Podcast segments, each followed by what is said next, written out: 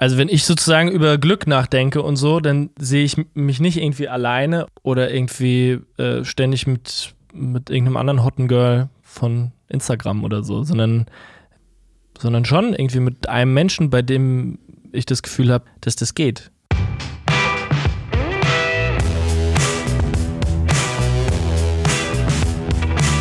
Headliner Talk, der Interview-Podcast von Eventums Headliner Magazin.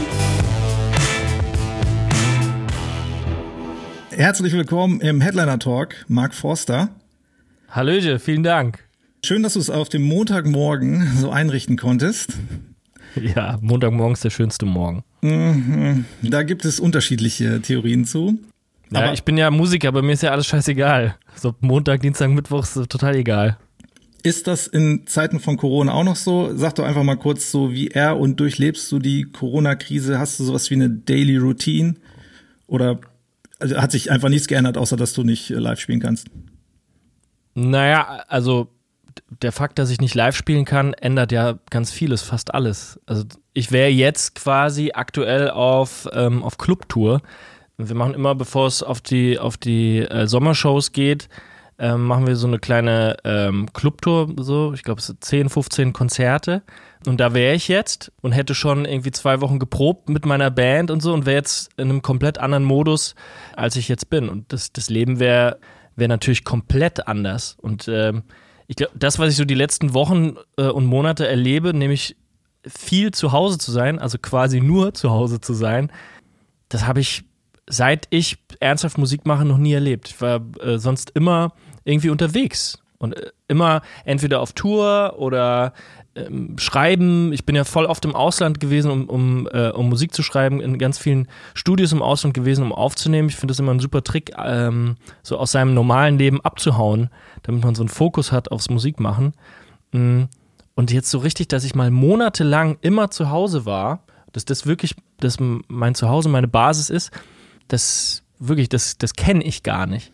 Und ich, ich muss sagen, so schrecklich das ist und so sehr das alles nervt, das ist etwas, was mir eigentlich ganz gut gefällt. So, also ich, ähm, ich finde es eigentlich ganz angenehm, samstags im Supermarkt zu stehen und zu überlegen, ja, was esse ich eigentlich Mittwoch? So, dann kaufe ich das jetzt schon mal, dann kann ich das Mittwoch kochen. So, das genieße ich auch ein bisschen. Und das, das Musikmachen äh, ist irgendwie auch anders. Also jetzt, jetzt lockert sich ja gerade zum Glück wieder ein bisschen, aber es, ähm, es war schon so, dass ich wirklich mit meiner Band und mit, mein, mit meinem Team nur über, äh, über FaceTime und so äh, connected war und über andere Programme äh, auf die Computer von denen gehört habe und so. Und wir darüber Musik gemacht haben. Ich habe in meinem Arbeitszimmer die, die Vocals aufgenommen und so und, und hin und her geschickt. Und das hat irgendwie auch was Neues gemacht. Also es war, war ein bisschen wie Verreisen. Weißt du, früher bin ich irgendwann nach, auf so eine, auf eine einsame Hütte gefahren zum Musik machen und jetzt ist zu Hause meine einsame Hütte und so. Mm, ich glaube, der, der Musikerberuf lässt einen da schon irgendwie was, was anstellen mit dieser Zeit. Aber du, es war jetzt, du konntest wirklich gleich so voll in den Kreativitätsmodus umschalten. Du hattest nicht irgendwie so einen Hänger, dass du sagst, keine Ahnung, ich hänge erstmal rum, ich weiß nicht, was ich hier zu Hause machen soll, das ist alles so deprimierend, sondern du hast es gleich irgendwie umge, umgewandelt in positive Energie. Ja, also ich bin ja ein relativ ähm, optimistisches Kerlchen und so ein, hab immer so ein, auch so ein, so ein Tatendrang, so. Ich bin nicht so, ich bin einfach nicht so ein Depri-Typ, der dann irgendwie sagt, ach, alles ist furchtbar, ich muss hier zu Hause jetzt sitzen und so, sondern ich ähm, mache dann halt zu Hause was, so. Und wenn ich keinen Bock habe auf Musik machen, dann spiele ich FIFA oder äh, Aha. oder ähm, oder mach bescheuerte TikToks oder sowas. Also irgendwas mir, ich bin nicht so ein Typ, mir ist nicht langweilig irgendwann oder so. Oder ich werde dann nicht traurig, weil ich äh, nicht äh, unterwegs bin oder sowas, sondern ich nehme das dann an.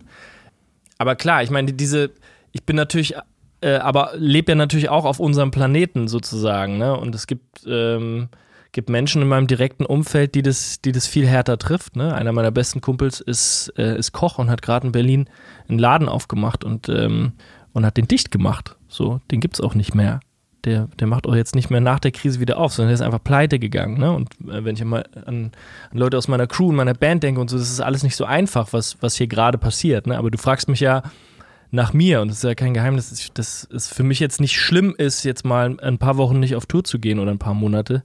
Äh, das überlebe ich schon ähm, und versuche das Beste draus zu machen. So, aber sowas wie Existenzängste äh, sind bei dir noch nicht aufgetreten, dass man jetzt, man muss ja komplett drüber nachdenken, wie, wie entwickelt sich das, ne? Oder auch, weil eigentlich Künstler ja ähm, in den letzten Jahren immer ihre Kohle hauptsächlich durchs äh, Touren und Live-Entertainment irgendwie verdient haben. Das hat sich halt geschiftet von den, von den Albumveröffentlichungen so ein bisschen Richtung Live. Ähm, muss man da eventuell über neue Wege auch einmal komplett nachdenken? Du so als Künstler, also spielt das bei dir eine Rolle? Ja, also ich meine, die Angst, nie wieder Konzerte zu spielen, ist, glaube ich, das, also die Vorstellung ist zu groß, als dass sie mich jetzt schon erreicht. Weißt du, also ich, ich glaube nicht, dass es, dass, dass das vorbei ist für alle Zeiten. Ne? Und die, all diese Alternativen, die sich ja jetzt schon auftun, das sozusagen diese Autokino-Konzerte zum Beispiel und so, das, das ist irgendwie schön, dass, äh, dass das gibt. Das ist jetzt, da sehe ich mich jetzt irgendwie nicht so richtig vor Autos, so. Nicht, dass ich das blöd finde oder so, aber irgendwie, ich habe, irgendwie warte ich dann lieber, bis, bis es wieder richtig losgeht. Und es stürzt mich nicht in Existenzängste, weil ich, weil ich schon glaube, weil ich, ich verstehe ja sozusagen, warum das alles äh, jetzt so sein muss und warum das jetzt ausfallen muss. Nämlich weil, weil wir ähm, versuchen, uns gegenseitig zu schützen, weil wir versuchen, das, äh, das Unkont Unkontrollierbare ähm, irgendwie im Zaum zu halten. Ne? Das ist ja der, der Versuch. Deswegen treffen wir uns nicht äh, zu 50.000 im, äh, im Stadion. Und ich verstehe warum. So. Und ich, ich verstehe auch, dass es irgendwann mal sich wieder auflösen kann.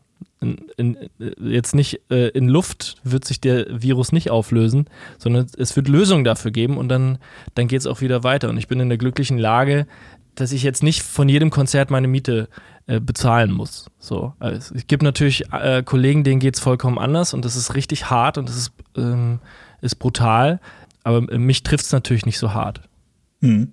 Glaubst du, ich habe neulich mit äh, Nico Santos äh, gesprochen und der hat äh, gesagt so, ey, wenn so wenn es wieder losgeht mit den Live-Konzerten, dann wird sich das irgendwie in, in doppelter Ekstase quasi so entladen bei den Leuten. Glaubst du das auch oder meinst du die auch diese ganze Live-Konzertkultur, die Leute werden so ein bisschen verhaltener vielleicht sein? Ich weiß nicht. Ich glaube, dass sozusagen diese das Zurückdrehen wieder auf normales Leben, das ist nicht so schwer. Ich glaube, das das entwickelt super schnell einen eigenen Sog und eine eigene Dynamik. Und ich glaube, ich war vor ein paar Tagen zum ersten Mal wieder essen in einem Restaurant sozusagen. Ne? Ja, aber musste ist das nicht meine, weird? Musste mein, meine Adresse abgeben und dahin und so. Und äh, der Kellner hatte eine Maske auf und so. Und meine Vorstellung davor war, oh, es ist irgendwie alles ganz schön komisch.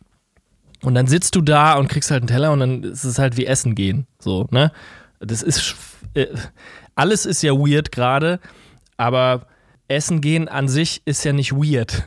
Weißt du? Und dann bist du wieder da und bist wieder in der Situation und kennst die.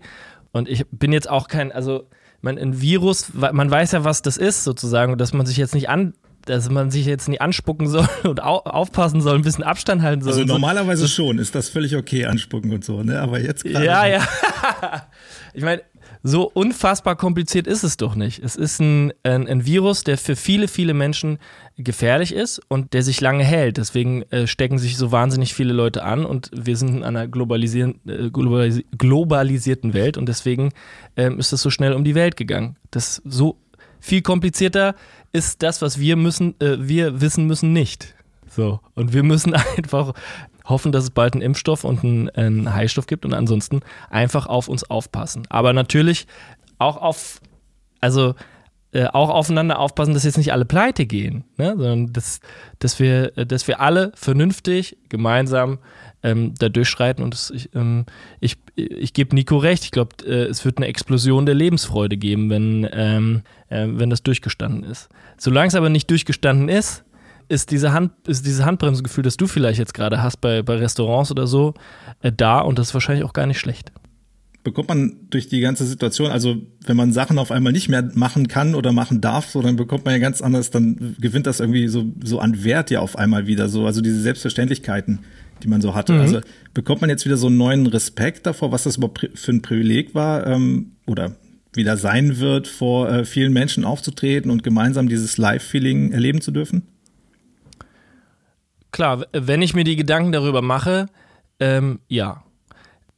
Ich muss sagen, ich bin, Musik machen ist wie so ein, also Musik machen auf der Bühne, oh, ist schwer das zu erklären. Das ist wie so ein anderer Modus, in dem ich mich, äh, in dem ich mich befinde, wenn ich auf einer Tour bin oder wenn ich weiß, dass viele Konzerte anstehen und wenn ich dann anfange, das vorzubereiten, weil ein Konzert bei mir ist ja nicht, ich stelle mich mit einer Gitarre auf die Bühne und, ähm, und singe meine Lieder, sondern es ist wirklich, jeder, der auf einem Konzert von mir war, weiß ja, das ist so eine wirklich ähm, eine, eine Show, wo viel passiert, die, die lustig ist, die gefühlvoll äh, sein soll und ähm, eine, eine große Party. Und ähm, ich begebe mich dann in so einen äh, in so einen Modus und bin dann für diese Zeit komplett da für das für das Publikum und bin gehört denen und genieße das und stehe in so einem äh, in so einem Austausch. Wie so eine keine Ahnung wie so ein bin dann weiß ich nicht wie ich das beschreiben soll wie so ein äh, Reiseleiter oder so so fühle ich mich dann ich bin so dann komplett Schirm. da ja muss dann auch nicht schlafen oder so sondern ich bin dann so komplett dafür da und in so einem Modus und, und liebe das sehr und am Ende von der Tour merke ich, wie leer ich bin und wie, äh, wie viel Kraft das braucht. Es ist für mich eher komisch, lange nicht in diesen Modus zu steigen. Ich weiß nicht, ob es so esoterisch jetzt für dich wird, aber ich so, ich knipse das nicht an und aus, sondern begebe mich da in so einen Tunnel und irgendwann ist der Tunnel zu Ende. So, und dann ruhe ich mich aus und dann warte ich auf den nächsten Tunnel. Und äh, es ist für mich eher komisch, nicht in diesem Tunnel zu sein, sondern sehr lange in meinem eigenen Leben zu sein. Das ist eher das Komische. Ich freue mich sehr auf den nächsten Tunnel, wirklich krass. Also ich glaube auch, dass, dass es so eine gewisse körperliche Abhängigkeit gibt für, bei uns Musikern. Ich glaube, dass so dieser Endorphinausstoß und so nicht zu unterschätzen ist. Dass man das auch braucht irgendwann wieder. Und ähm, ich hoffe, es kommt bald. Also normalerweise, wenn jetzt diese Corona-Geschichten wären so, da habe ich im Podcast immer, also es geht ja mir eigentlich hauptsächlich darum, dieses Live-Feeling irgendwie äh, in Worte fassen zu können, was so passiert, so ähm, mit Menschen, ähm, yeah. wenn sie zu Live-Konzerten gehen, wenn sie da im Publikum stehen, aber auch mit mit denen, die auf der Bühne stehen. So, das kriegt man ja als als Fan jetzt nie so wirklich mit, was eigentlich so in den in den Musikern da vorne abgeht. Und das war halt auch mal so eine eine Frage nach der Abhängigkeit. Ähm, wenn du halt die ganze Zeit in so einem Rausch bist, drei Wochen Tour, du wirst nur abgefeiert, wie du sagst, äh, Endorphine ob man da wirklich so eine, so eine Sucht danach entwickeln kann, weswegen es vielleicht auch bei einigen Bands oder Künstlern dann äh, manchmal schwierig ist, dann auch wirklich zu sagen, okay, das war's, so wir, wir hören jetzt auf und dann, ah nee, wir kommen wieder und ah, wir hören wieder auf. So dass, dass mhm. man einfach nicht loslassen kann. Aber äh, du kannst das bestätigen, ja? Ja, klar, es ist ja total sinnstiftend, sozusagen so unterwegs zu sein und dann ja auch sozusagen für das, für das Publikum irgendwie da zu sein. Also bei mir ist es so, ich schreibe ich schreibe und produziere die, die Musik für mich und ähm, mache mir halt immer irgendwie Gedanken, so was ist bei mir so los und ähm, worüber möchte ich, möchte ich denn so schreiben und so. Und das mache ich für mich. Und ich kann gar nicht anders. Ich kann mir jetzt nicht ausdenken, ich will jetzt gerne einen Hit machen. Was ist denn jetzt gerade so ein Thema, das cool ist? Und, und dann das so schreiben, sondern das hat immer wirklich sehr, sehr direkt was mit mir selber zu tun. Und der Sound der Songs ist dann immer das, was mir gerade in der Popmusik gut gefällt. So, zu Hause höre ich äh, entweder ganz neue oder ganz alte Musik. So, ich mache mir jetzt zu Hause jetzt kein, kein Mainstream-Radio an oder sowas, aber ich bin schon, ich mag schon Popmusik und ich mag, ähm, dass das irgendwie so klingt, wie, äh, wie ich das will. Und sobald ich aber unterwegs bin und eine, eine Tour vorbereite, dann mache ich das irgendwie fürs Publikum. Und dieses Gefühl, dass man irgendwie was macht und, ähm, und, und viele Leute mögen das und, und haben da eine gute Zeit oder eine wichtige Zeit auch für sich, das ist voll geil. Das ist total sinnstiftend. Und wenn der, wenn das, wenn das jetzt so lange fehlt, dann, dann fehlt natürlich was in, in meinem Leben. Ich habe dann sofort allerdings den Reflex, ich fülle das mit anderen Dingen. Ich mache jetzt mach mehr Musik, ich kümmere mich mehr äh, um mich, mache jetzt Sport, habe mir ein TRX-Band an die, an die Decke genagelt, habe mir ein Fahrrad gekauft und so und beschäftige mich mit mir und versuche äh, die Zeit zu nutzen, statt irgendwie mh, hm, sozusagen, statt entweder traurig zu sein oder mir was Halbes zu suchen, wie so ein Autokinokonzert oder so, sondern ich, ich bereite mich dann darauf vor, dass es wieder so richtig losgeht und, und versuche dann irgendwie noch besser zu sein, als ich vielleicht vorher war. Da ähm, kann ich jetzt auch äh, aus eigener Erfahrung den Tipp geben, Yoga ist total geile Sache. Hätte ich nie gedacht. Ah ja, geil. das bringt so einiges in, in alle erdenklichen Richtungen, sage ich mal. So, also das ist echt eine coole Sache. Damit habe ich jetzt so das als äh, sportliches äh, sportliche ja, Neuerrungenschaft irgendwie angefangen in Corona. Glaube ich dir, das ist glaube ich dir, das ist besonders. Ich bin leider, ich habe so verkürzte Sehnen mit. Ich, Gerade dann, mein Freund. ja, okay. Aber ähm, vielleicht noch mal einmal zu dem, weil du es eben gesagt hast, vor 50.000 im Stadion spielen. Wie sehr weh hat das getan, diese äh, Kaiserslautern-Show gut verschieben zu müssen, aber erstmal jetzt nicht spielen zu können. Ich meine, das ist ja schon so ein Karriere-Highlight für dich jetzt speziell.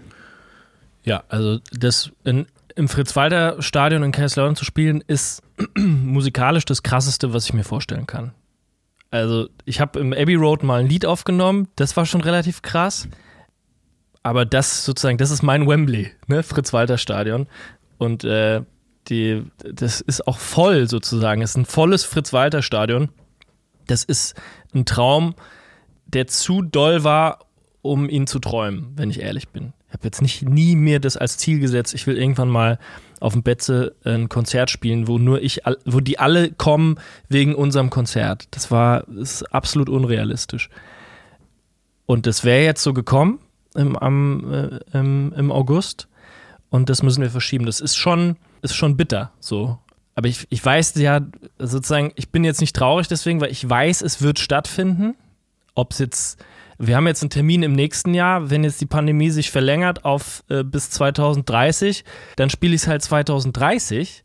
Aber es wird kommen und das ist so doll. Also die Vorstellung, dass das passiert, ist so doll, dass es für mich eh total unrealistisch ist. Verstehst du? Also ich kann da auch immer noch ein Jahr drauf warten. So, es ist, ist jetzt nicht so, so ah, dass jetzt eine Pizza vor meiner Nase ist und ich jetzt Bock habe, die zu essen und dann nimmt mir die einer weg. So ist es nicht, sondern es ist so, es ist so eine absurde Vorstellung, wie wenn dir jemand sagen würde, am 1. September wachsen dir Flügel und dann kannst du fliegen. Dann denkst du, geil. Und dann sagt dir jemand, nee, 1. September klappt doch nicht, es wird jetzt nächstes Jahr Juni. Weißt du? Dann sagst du, ja, trotzdem geil, ne? Dann warte ich halt bis Juni. So ist das irgendwie. Ich möchte bitte, dass du irgendwie an, also an Flügeln, so wie Helene im, im Stadion, so, dass du da irgendwie so einschwebst. Das, das muss jetzt, finde ich. Ja, also ich will ja nicht zu viel verraten, aber wenn ich ein Stadionkonzert spiele, dann spiele ich nicht einfach auf einer Bühne Gitarre ein Stadionkonzert, sondern da, da passiert schon was, Leute. Also nicht nur Ed Sheeran-Style. nee. Aber sag doch mal so, äh, gerade so Live-Shows. Äh, wir wissen ja beide, was das einem bedeuten kann, so auch als Fan, oder? Also ich meine, du hast doch bestimmt auch so so die absoluten Highlights, die du selber mal irgendwie als Fan erlebt hast. Was, was, was wäre das so? Wow, einiges. Also ähm, das erste krass große Konzert mit einem Superstar, bei dem ich dachte, den sehe ich eh niemals in meinem Leben live, war Sting. Ähm, Habe ich in Wiesbaden irgendwie auf irgendeiner, auf irgendeiner Wiese mal gesehen. Das war unglaublich. Das hat mich total bewegt und ganz viel, also ich denke da heute noch manchmal dran, an dieses Konzert, wie der da mit seinem Bass steht und Englishman in New York spielt. So das krasseste Konzert von einem deutschen Künstler war äh, von Peter Fox in der Columbia Halle. Ist auch schon wieder 10, 12 Jahre her. Das fand ich unglaublich. Das, also, ich bin eigentlich so ein Typ, ähm, darf man jetzt eigentlich nicht laut sagen in, in so einem Podcast wie bei dir, aber ich, ich langweile mich schnell, schnell bei Konzerten. Also, ich habe dann oft das Gefühl, so nach einer halben Stunde, weißt du, so nach sechs, sieben Songs, ah, okay, ich check's jetzt sozusagen, in welche Richtung das geht. Und ich, jetzt brauche ich das jetzt auch, ne, jetzt brauche ich nicht zu warten, bis er sich ans Klavier setzt und so und bis das Konfetti kommt und so, sondern ich weiß dann ungefähr, was passiert. Vielleicht ist das auch so eine Berufskrankheit von mir. Ich glaube, dann verliere ja. ich das Interesse. Und äh, bin dann einfach so ein bisschen gelangweilt und will dann irgendwann gehen, bleib dann noch doch eine Dreiviertelstunde, weil die Leute um mich rum noch bleiben wollen und dann irgendwann gehe ich dann. Und ähm, ähm, wenn ein Konzert es schafft, dass es vorbei ist und ich denke so, öh, krass, waren, waren das jetzt wirklich zwei Stunden und so, das ist für mich ein sensationelles Konzert. Und so, so war das bei Peter Fox. Das war einfach richtig, richtig toll. Das ist wahrscheinlich dann auch für dich der Ansatz, zu gucken, dass du bei deinen Konzerten genau das erreichst, so dass die Leute zwei Stunden äh, wie im Flug erleben. Genau, ja, das, das, das selbst wenn man vielleicht nicht jedes Lied von mir kennt und nicht jedes Lied von mir mag, dass man da ist und, und denkt so, ja, cool, ach cool, und was jetzt, ne, dass, dass da was passiert, was irgendwie nicht leer ist und nicht egal ist. sondern irgendwie, irgendwie schön, lustig, berührend und, äh, und Freude macht. So, das, das ist äh, mein Ansatz. Ne? gelingt natürlich nicht, nicht immer und nicht bei Was? jedem, aber ähm, das, äh, die Mühe gebe ich mir auf jeden Fall. Ja, also Konzerte. Peter Fox und Sting, sagst du, mhm. haben dein, wirst du auf ewig in Erinnerung behalten, in guter. Ja. Und ich habe Ed Sheeran gesehen, äh, 2011, als er noch YouTube-Star war. Ich kannte Ed Sheeran aus YouTube. Da gab's, das war so eine Zeit, da gab es überall so lustige Formate, wo man, wo so Leute, so Jamie Woon, äh, Ed Sheeran, keine Ahnung, äh, ganz viele Künstler, Labyrinth und so ständig irgendwie so BBC One Sessions gespielt haben. Und daher kannte ich den und bin dann auf ein Konzert im Heimathafen in Berlin gegangen. Äh, ich glaube, eine 600-Leute-Venue, wo 400 Leute waren. Und Vorband war Passenger, der dann auch ein Jahr oder zwei Jahre später einen Welthit hatte. Äh, beide alleine mit Gitarre. Und ich dachte so, das ist ja voll geil und, und äh, wunder wunderschön. Und mittlerweile spielt er ja wirklich auf in jedem Eck der Welt in einem Stadion und immer noch genauso mit einem äh, Loop-Pedal und seiner Gitarre. Das ist schon unglaublich. Ich habe den, glaube ich, es muss auch irgendwer 2011 oder so gewesen sein, habe ich ihn mal interviewt. So, da kannte den noch keiner. So, ich kannte ja. den auch nicht. So, und, ah, ich habe die Audiospur irgendwo verloren. Ey, mich Ach, heute shit. noch. Irgendwie ist ein bisschen, bisschen blöd. Kann doch keiner ahnen, dass das so ein Weltstar wird. nee. nee, war wirklich nicht zu ahnen. Aber das, da muss ich sagen, ist es wirklich äh, faszinierend, dass der sich dann auf die Bühne stellt und das genauso durchzieht mit seiner äh, Loopstation und äh, die Leute trotzdem total gebannt sind. Ja, oder deswegen.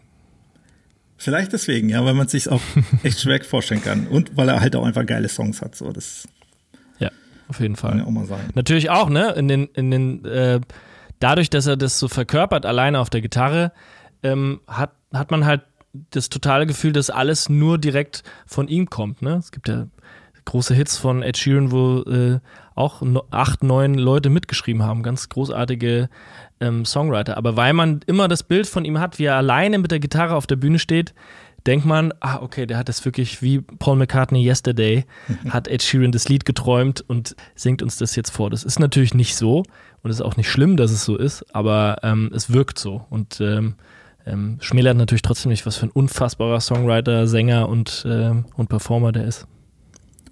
Also so Live-Erlebnisse äh, sind können sehr, sehr emotional und wichtig sein für Menschen so. Das kann den Menschen viel geben. Glaubst du, dass man mit Musik, also jetzt generell noch nicht mal im Live-Kontext, äh, heutzutage noch viel bewegen kann? Oder ist das noch, ist das so ein Mythos, dass man etwas verändern kann in der Welt mit Musik? Also ich glaube, es steht absolut außer Frage, dass das okay, geht. Okay, nächste Frage. geht nicht. Nee. Also doch, natürlich, also es ähm, geht natürlich. Ich, ich, glaube, die Kombination aus, ähm, aus Moment, Musik und äh, der Person und, und dem Thema kann absolut äh, explosiv sein und ähm, was total Gutes bewirken.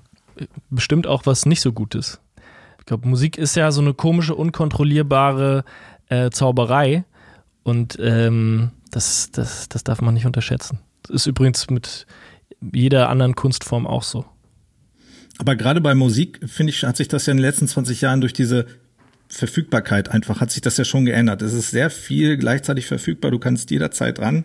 Das war ja früher anders. Deswegen habe ich, ähm, frage mich manchmal, ob das das so ein bisschen beliebiger macht oder weil wir das halt auch viel im, im Hintergrund hören, so Musik und vielleicht gar nicht so wirklich dann konkret drauf achten. Deswegen dachte ich, es hat ja, ja. könnte sich ein bisschen verschoben haben.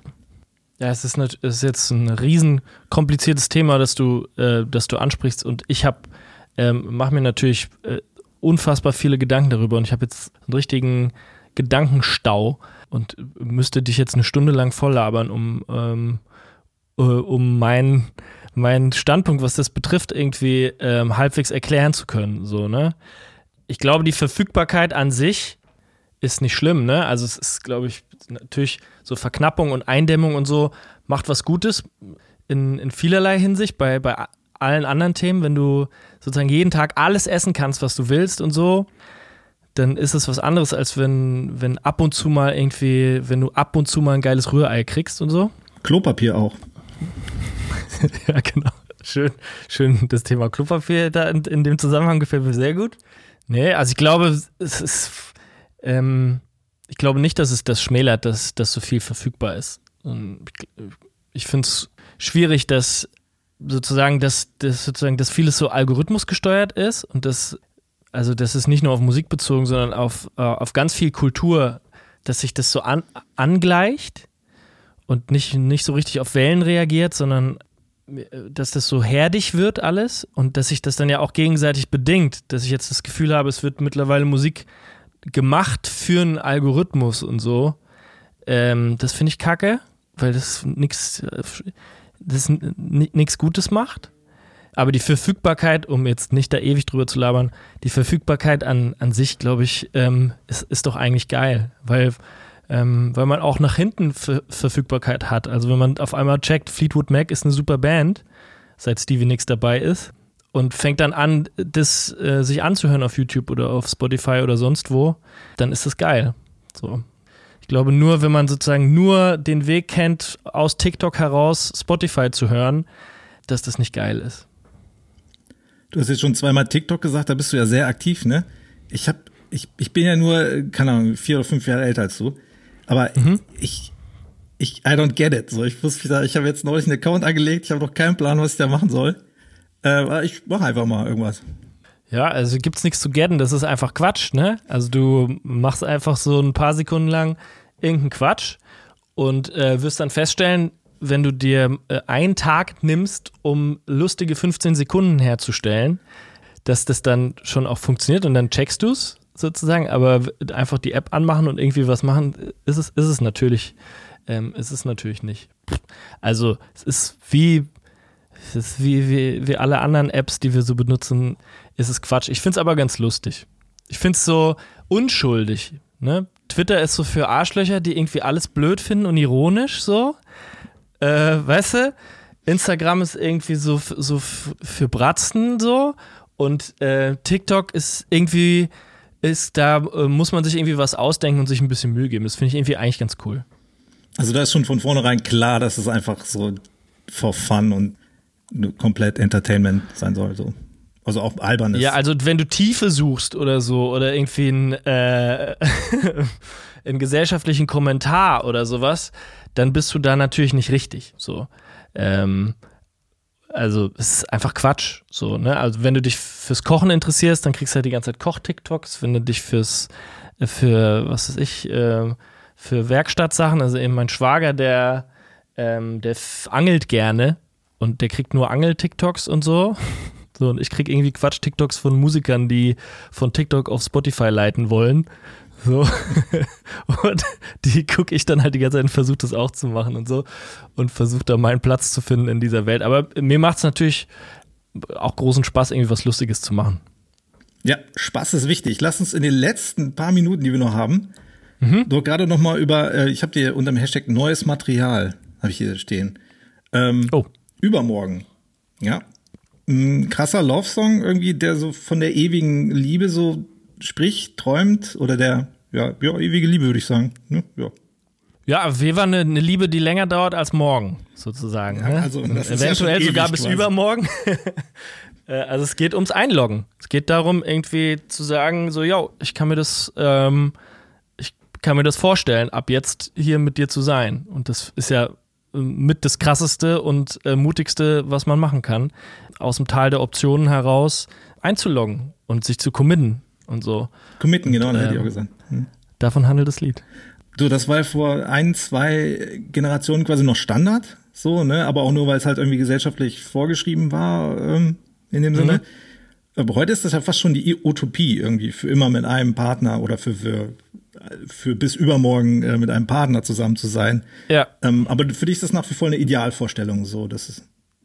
Also wenn ich sozusagen über Glück nachdenke und so, dann, dann sehe ich mich nicht irgendwie alleine oder irgendwie äh, ständig mit, mit irgendeinem anderen Hotten Girl von Instagram oder so, sondern schon irgendwie mit, mit, äh, mit einem Menschen, bei dem ich das Gefühl habe, dass, dass das geht.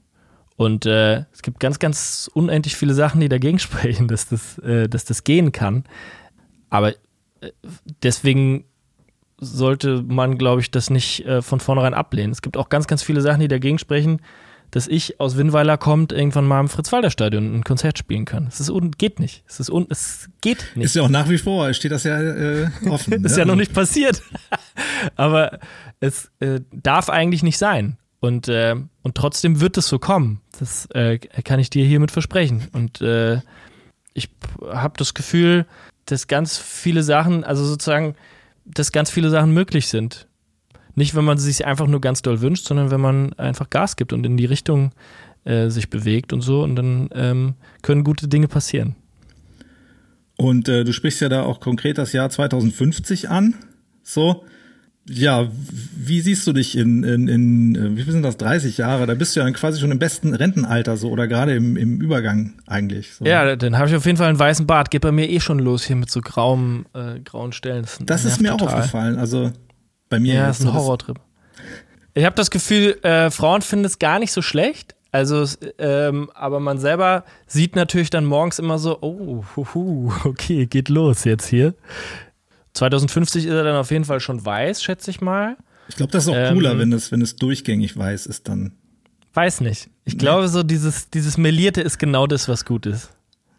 Okay. Also ich glaube, wir, das, das ist vielleicht was, was wir nicht checken. Es ist gerade gar kein schlechtes Alter für uns. Ich sag's, wie es ist. Aber, nö, ach, keine Ahnung, ich bin sehr glücklich. Ich bin ein sehr, sehr zufriedener Mensch und äh, das, was ich mache, mache ich super gerne und ich weiß, ich, ich kann das noch verbessern und das ist das, was ich vorhabe. Einfach mich in, in den Dingen, die ich, die ich tue, weiter zu verbessern und irgendwann dann ähm, auf ein Werk zurückzuschauen, das ich cool finde und worauf ich stolz bin. Und mm, ähm, daran arbeite ich. Und nebenbei natürlich ein, ein gutes Leben führen. Werden denn deine neuen Songs auch so in diesen 80s? 80er? Ja. Ähm, irgendwie, nee, also bis jetzt nicht. Ich äh, hatte ja gar nicht vor, irgendwas rauszubringen ähm, sondern ich wollte ja auf Tour sein.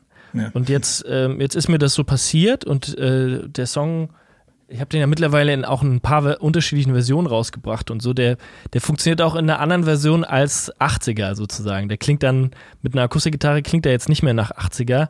Aber das ist der Sound, den ich gerade cool fand und wo ich das Gefühl hatte, oh, wenn man das dann hört, dann klingt es irgendwie nicht nach WM-Song oder so, sondern es klingt irgendwie nach nach cooler deutschsprachiger Popmusik und darauf, da, danach habe ich irgendwie gesucht und das war ein guter Weg dafür. Und die, die Sachen, an denen ich jetzt sonst so arbeite, klingen auf jeden Fall schon anders. Ich bin jetzt nicht The Weeknd, der jetzt eine, eine 80er-Platte macht, sondern das war jetzt eine, eine Reise dahin, damit deutschsprachige Musik wieder cool klingt. Naja, da arbeitest du ja schon ein bisschen länger dran, ne? Also. Ja, aber ich habe das Gefühl, die letzten, keine Ahnung, dass, dass ähm, sozusagen dieser, dieser Deutschpop sich ein bisschen äh, in so eine Ecke festgefahren hatte die letzten ein, zwei Jahre und so und ähm, wollte, äh, wollte mich selber nicht wiederholen, so, sondern irgendwie ein bisschen was anderes machen. Alright, Mark Foster, vielen Dank. Wir sind, Sehr gerne. glaube ich, am Ende unserer Laufzeit angelangt. Du hast, ja, hat Spaß gemacht. Vielen Dank. Ja, Dito würde ich mal sagen. Ähm, ich wünsche dir alles Gute mit deinem äh, Fritz Walter ja, danke. Gig und Flügel und was weiß ich alles. Vielleicht, vielleicht klappt ja doch im September das mit den Flügeln. Das müssen wir mal sehen. Ja, mal gucken. Ich find's ja. mega cool. Würde ich feiern. Ja, ich auch. Geil. Mark Forster, vielen Dank. Ich weiß noch nicht mal, wie man Tschüss auf Polnisch sagt. So. Do widzenia. Do widzenia, natürlich wusste ich das. Dziękuję bardzo. Proszę bardzo. Cześć.